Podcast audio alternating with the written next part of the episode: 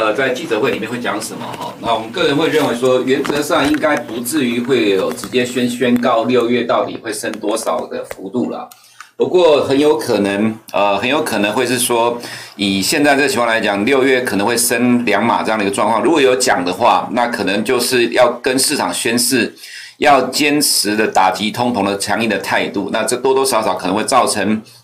呃，市场震荡。另外一个是我们每天早上给投资人看的，就是呃 CME 里面的预期啦，就是三呃六月份，现在市场已经普遍认为会升三码了。不过我们个人觉得说，呃，Power 在这次记者会里面应该不太不太可能会提到说会升三码这样的状况，顶多最多就是两码的情况。所以只要不超过呃两码以上的这样的一个说法的话，大致上。呃，这一次的美股的修正，美国金融市场的下跌，应该已经大致上现在反映了呃五月 FOMC 的内容，也就是说升两码，那宣布缩减资产负债表。如果真的会预告六月升息的动态的话，那顶多最多不超过两码的话，其实我们个人觉得市场大致上。呃，都已经反映过了哈。那这是我们认为呃，明天凌晨的 FOMC 的情况了哈。不过也因为在 FOMC 之前呢，其实美国股市已经跌了一大段，尤其是在呃这个 Power 在 IMF 的谈话会议的谈话里面提到，呃，就是说在今年呃要坚要强力的升息去打击通膨了哈。那这个强力的升息其实是打压美国股市，让美国的消费受到冲击，以这个代价来换取美国通膨下来。虽然我们看到呃上个礼拜公布的美国的三月核心 PC 的数据并没有往上走，还甚至稍微往下掉。呃，可能我们在台湾呢，哈，因为这通常是台湾股市从从业人员的逻辑啦。其实台湾的从业人员都觉得说，如果看 P C 呃 C P I 或者是核心 C P I 的角度的话，那么三月会是高点。那甚至你看到三月核心 C P I 呃 P C 是往下掉的，所以其实未来的 Fed 呢，可能态度不会那么强硬的。我们还是要这样讲了哈。其实这大部分的台湾的投资人并不了解美国金融市场跟美国 Fed 的动态跟看法。呃，应该这么说，Fed 的通膨目标是两个 percent，并不是五个 percent。即使维持在这个地方高档，它开始往下慢慢的掉，其实都不符合 Fed 的通膨目标。要到两个 percent 以下，接近两个 percent 才是 Fed 要的。所以今年年底之前，如果呃核心 PC 也只是在四到五个 percent 之间这个 range 上下波动的话，那当然是持续的升息啦。所以，并不要去期待说。Fed 在今年的这个升息可能不会是呃，现在市场最多最呃所以严苛的预期到十一到十二嘛。其实至少来讲哈，我们认为中性利率应该是会达得到的。那么中性利率的话，大概就会升起九码这样的一个状况。但是也因为在 FOMC 之前啊，其实市场是极度的偏空。到今天早上，我们看到一堆市场知名大咖。当然，这些事情，呃，知名大咖也在引导市场的预期哈。比如说，我们看到这个 Randall Quarles，这个是 Fed 前理事了哈，他是负责监管的。他在去年的第四季，好像十、十一、十二月这几个月的时间卸任了，忘了确切的时间点了哈。那么 Randall Quarles 呢，他今天提到说，打击高通膨，美国经济可能会陷入衰退。其实这个呃，就包括像我们在之前有提到 William Dudley，他其实在四月发表了很多的文章。那其实我们看到 Powell 的讲法，大致上都朝向 William Dudley 所讲的方向来走。那么这些前 Fed 的官员在离开之后，反而比较敢讲话，所以这其实多多少少会是影响到市场的气氛。不过这也代表在 FOMC 之前，市场气氛的确是非常的悲观。那比如说。，Randall Quarles 提到这样的一个说法，另外一个是非常知名的呃操盘人啊，Paul Tudor Jones，他提到说，现在保本最重要，意思指的是呢，他认为美国股市现在下跌还没有结束了哈。那其实市场上比较知名的例子，像 Tiger Global 这个基金呢，四月亏了十五个 percent，二零二二年今年以来赔了四十四个 percent，这大概就是说，现在已经四呃四月底五呃四月底五月初了嘛哈。那么其实各个公司不管是呃，上市的公司或者这些操盘业呃基金管呃资产管理业者都要公布财报了哈。那么现在的数据看起来。呃，大致上都在反映一到四月份美国金融市场的重挫所反映的结果，所以其实现在市场上其实是相相当的一个偏空的一个状态。再来就是前 IMF 的呃首席经济学家，还有哈佛哈佛大学教授 Kenneth Rogoff 呢，他提到说啦，这是今天早上所看到，他接受采访，他提到说，Fed 会升息到五个 percent 去压制通膨，因为现在的通货膨胀压力很大。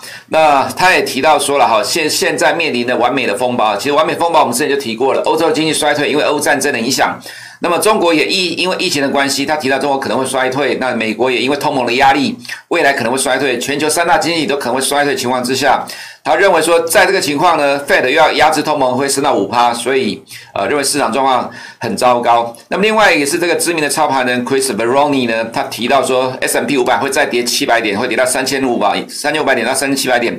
Morgan Stanley 的 Michael Wilson 呢提到呃认同这个看法会跌到这里啦。我们昨天讲到 Michael Wilson 是这一波的大空头。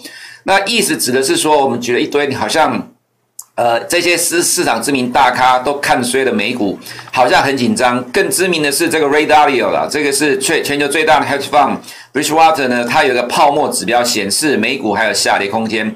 这是今天所讲的。我看到欧美的媒呃美国的媒体啊，像呃 CNBC 或者是 Market Watch 都在讲这张图了哈。这个是 Ray Dalio 提出来的泡沫指标。一九二零年代的泡沫跟一九九零年代的泡沫跟这一次呢，它的指的是说它的泡沫指标如果再照过去两次来讲的话，都要跌到最少二十 percent 哈。那像一九九零年跌到二十 percent，那这一次才从高点跌到四十 percent，意思指的是说后面还有大概五十呃下跌五十 percent 的空间。这个是呃 radio radio 的说法。所以说，从这个角度来看，呃，我们的看法是说了哈，其实，在 FOMC 之前，市场变得这么紧张，但是实际上，因为股市已经先跌了，那么股市先跌之后，反而呢，呃，其实我个人倒觉得，如果 FOMC 今天晚啊，明天凌晨的说法。大概是这样的情况的话，那么这个其实对于美国股市来讲，反而是有机会反弹了。也就是说，物极必反的状况很有可能发生，因为在 FOMC 之前，市场已经极度偏空了哈。所以极度偏空之后呢，反而容易呃出现物极必反的状况。这是我们个人主观的看法，不代表一定是对的。当然，重点在于说，如果呃，FOMC 在明天的记者会呢，呃，预告了六月可能再升两码，而且有更强硬的说法的话，那有可能才会让美股继续下跌。不然，我们认为短线上，呃，这个跌升之后的反弹机会是比较大的哈。那么再来就是，呃，这这是政治面的问题了哈，就是美国最高法院准备推翻了1973年的罗诉韦德法案，这个是指的是堕胎的部分。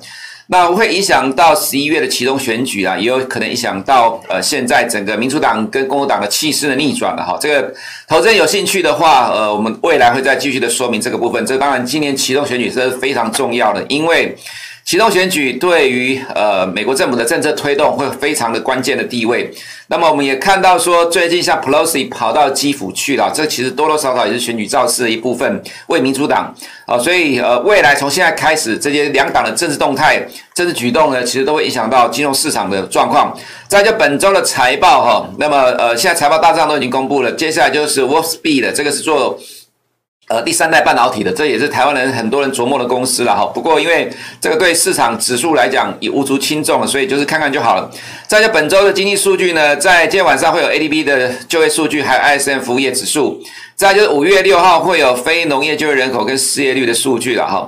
那么再来，呃，昨天澳洲央行升息的一码，这个是出市场意料之外。市场原先认为说澳洲央行是不会升息，结果升息了一码。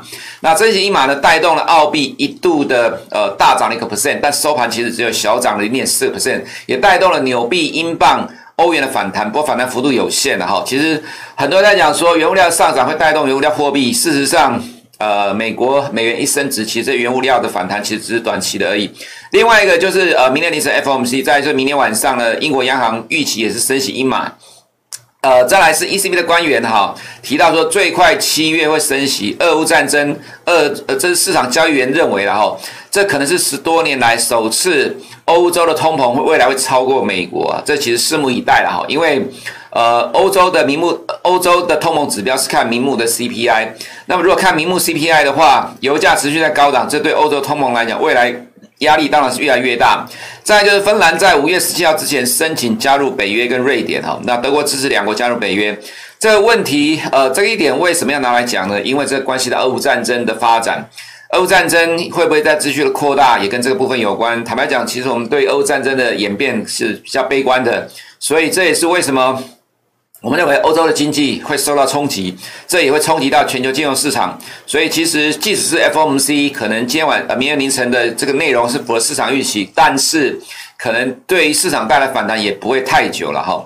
那么再来就是呃中国的部分呢，北京传出来说幼中小学幼儿园五月五号到五月十一号暂停到校上课，这昨天早上我们提到了。再来是郑州市全市五月四号到六号全员核酸检测，多地要封锁。那这是刚刚前面所提到，Rogoff 呢提到说中国经济衰退，坦白讲，中国今年不至于了哈，但是我个人觉得经济成长率一定往下掉，大致上是确定的方向。再是台股的部分，加权指数量缩到一千八百零八亿，如果扣掉当冲三三点六 percent，成交量只有一千两百亿而已。那么台股为美股马首是瞻了哈，其实台股我们个人也觉得今天不会有成交量，量缩整理，等待明天凌晨的 FOMC。如果明天凌晨的 FOMC 的结果大致上符合市场预期的话，我们认为美股是有机会反弹的，那么台股也有可能就会跟着走。那前面呢，这边大部分大部分都是今天的焦点了哈，接下来就图的部分。那么今天盘后公布的财报呢，AMD 因为时间的关系了哈，我们没有办法一一的对每一档股票做分析，只能跟投资人提示一下。盘后的话，MD 涨了七点零个 percent，但是呢，Skyworks 呢盘后跌了四个 percent，这会互相抵消掉。但是，MD 的涨幅还是比较大，而且 MD 涨的时候通常会带动 NVIDIA 啊，所以这其实算是比较正面的。另外，这 Starbucks 呢。呃，盘后是上涨四点七十 percent，不过这不占指数了哈，只是说呃，这是市场知名的公司在盘后呃有这样的一个状况，跟投资人提供一下这样的一个数据。那么再来就是哈，昨天晚上公布的经济数据，美国的耐久财订单，呃，从年增率的角度来讲，在持续的趋缓的。那这是今天呃耐久财订单的绝对值啊，下来之后稍微的反弹。不过我们认为，呃，如果以通货膨胀的这个发展来看，未来耐久财订单的方向应该是逐渐慢慢的往下掉的情况了哈。昨天晚上公布的就职缺呢，最新的数据哈，呃，就职缺是，我们来看一下哦，就职缺是一千一百万人。那如果说从就职缺除以失业人数的话，是一点九一，前一个数据是一点八四，这代表呃，美国现在失业人数在降低，所以。呃，大概每一个失业人数呢，都有一点九个工作机会在等。那么这个情况呢，就会使得未来的薪资持续的上涨，好，就会造成什么？呃，美国的劳动成本持续上升，这个是 Fed 我们昨天所提到的 Fed 观察劳动成本的指标。那么再来，呃，今天晚上会公布的。呃，这个 ISM 服务业指数啦，这是我们认为比呃制造业指数来的更重要的一个指标了哈。那么有可能，虽然市场预期是反弹了，不过其实还是有可能再继续往下掉的。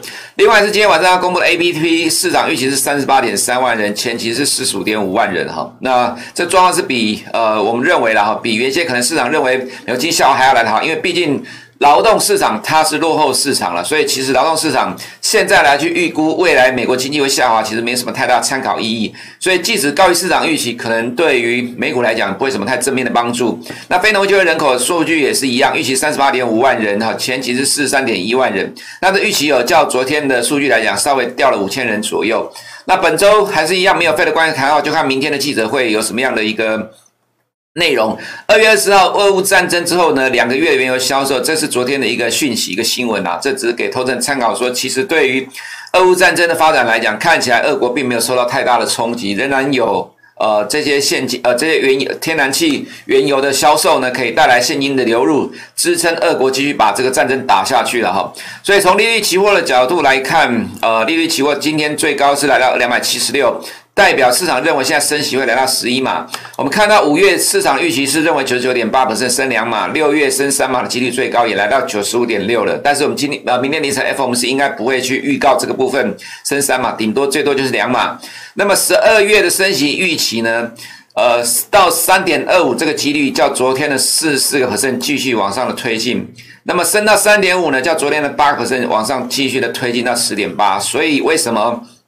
呃，我们会看到说，你看到利率期货在持续的往上窜升，呃，两年期的公债殖率今天已经来到二点七八了，继续往上涨。十年公债殖率连续两天啊、连续两天盘中都突破了三个 percent。那么未来来看的话，我们认为持续的往上去挑战市场的预期哈。那么再来就是看呃美元指数了，今天是稍微的震荡。昨天的澳洲央行升息带动了非美货币的反弹，但是到今天收盘，其实美元只有小跌。如果明天晚上的呃英如果央行也升息的话，其实我们认为其实不会有什么太大影响。重点在于明天呃明天凌晨的 FOMC，如果明天凌晨的 FOMC 都符合市场预期的话，其实美元大概就是震荡区间的震荡。这个区间震荡的话，也可能会是个小拉回了哈。除非有些预告了六月的状况，不然我们个人觉得，呃短线上来讲就是持续的震荡，呃整理区间的震荡。那么欧元的话。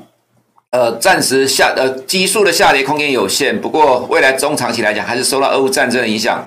日元的话呢，可能也是短线的区间震荡，在一百三的整数关卡震荡整理。澳币今呃今天凌晨收盘是只有涨了零点四六 percent 的哈，所以整体来看。呃，我们会认为，其实非美货币，呃，其实还是没什么空间。大趋势上来讲，还是美元最强。那么美股的话，我们会认为说，呃，这个就等待明天凌晨的走势。原则上，我们认为在 FOMC 之前呢，美股跌了一大段之后，其实短线利多出，呃，利空出尽的几率是比较高一点的哈。这是在美股的部分。那个股部分，投资人自己看就好。科技股的话，我们也认为有机会出现利空出尽的短线的反弹。我们强调只是短线，并不是趋势性的反转。那么在亚洲市场的部分，港股昨天是有交易的哈，不过。呃，昨天有一个插曲，就是传出来说马云被调查，后来证实不是了哈。不过，呃，阿里巴巴股价一度跌了十个 percent，到收盘跌了一点三个 percent。那么今天我们认为港股也其实也不会有波动，就是等待明天凌晨的 FOMC。全世界的股市都一样，今天都不会有波动，量缩震荡整理，等待美国明天凌晨的 FOMC。那么中国股市的话，要等到五月五号才开盘哈。回到台股的部分呢，呃，我们看一下台股，台币持续的贬值。那么在呃加权指数的部分，昨天的成交量缩到一千八百零八亿，在等待台湾投资人一样在等待明天凌晨的 FOMC。如果扣掉这个当冲的成交量三十三点六个 percent 的话，今呃昨天台湾成交量台股加权指数只剩一千两百亿而已。那这个情况呢，就是在等待。明天凌晨的记者会的结果内容，台股这一波下跌了哈，跌的幅度算轻呐，跟国际股市比较起来是算轻。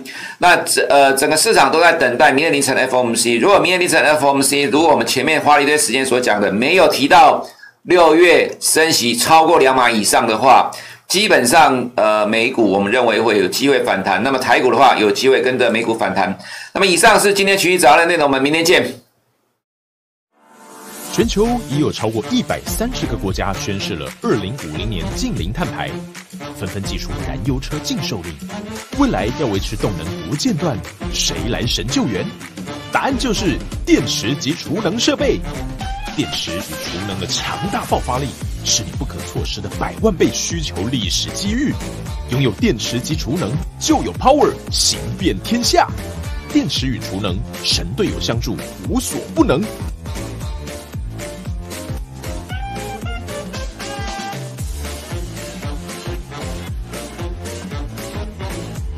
动力不断电，得电池者赢天下。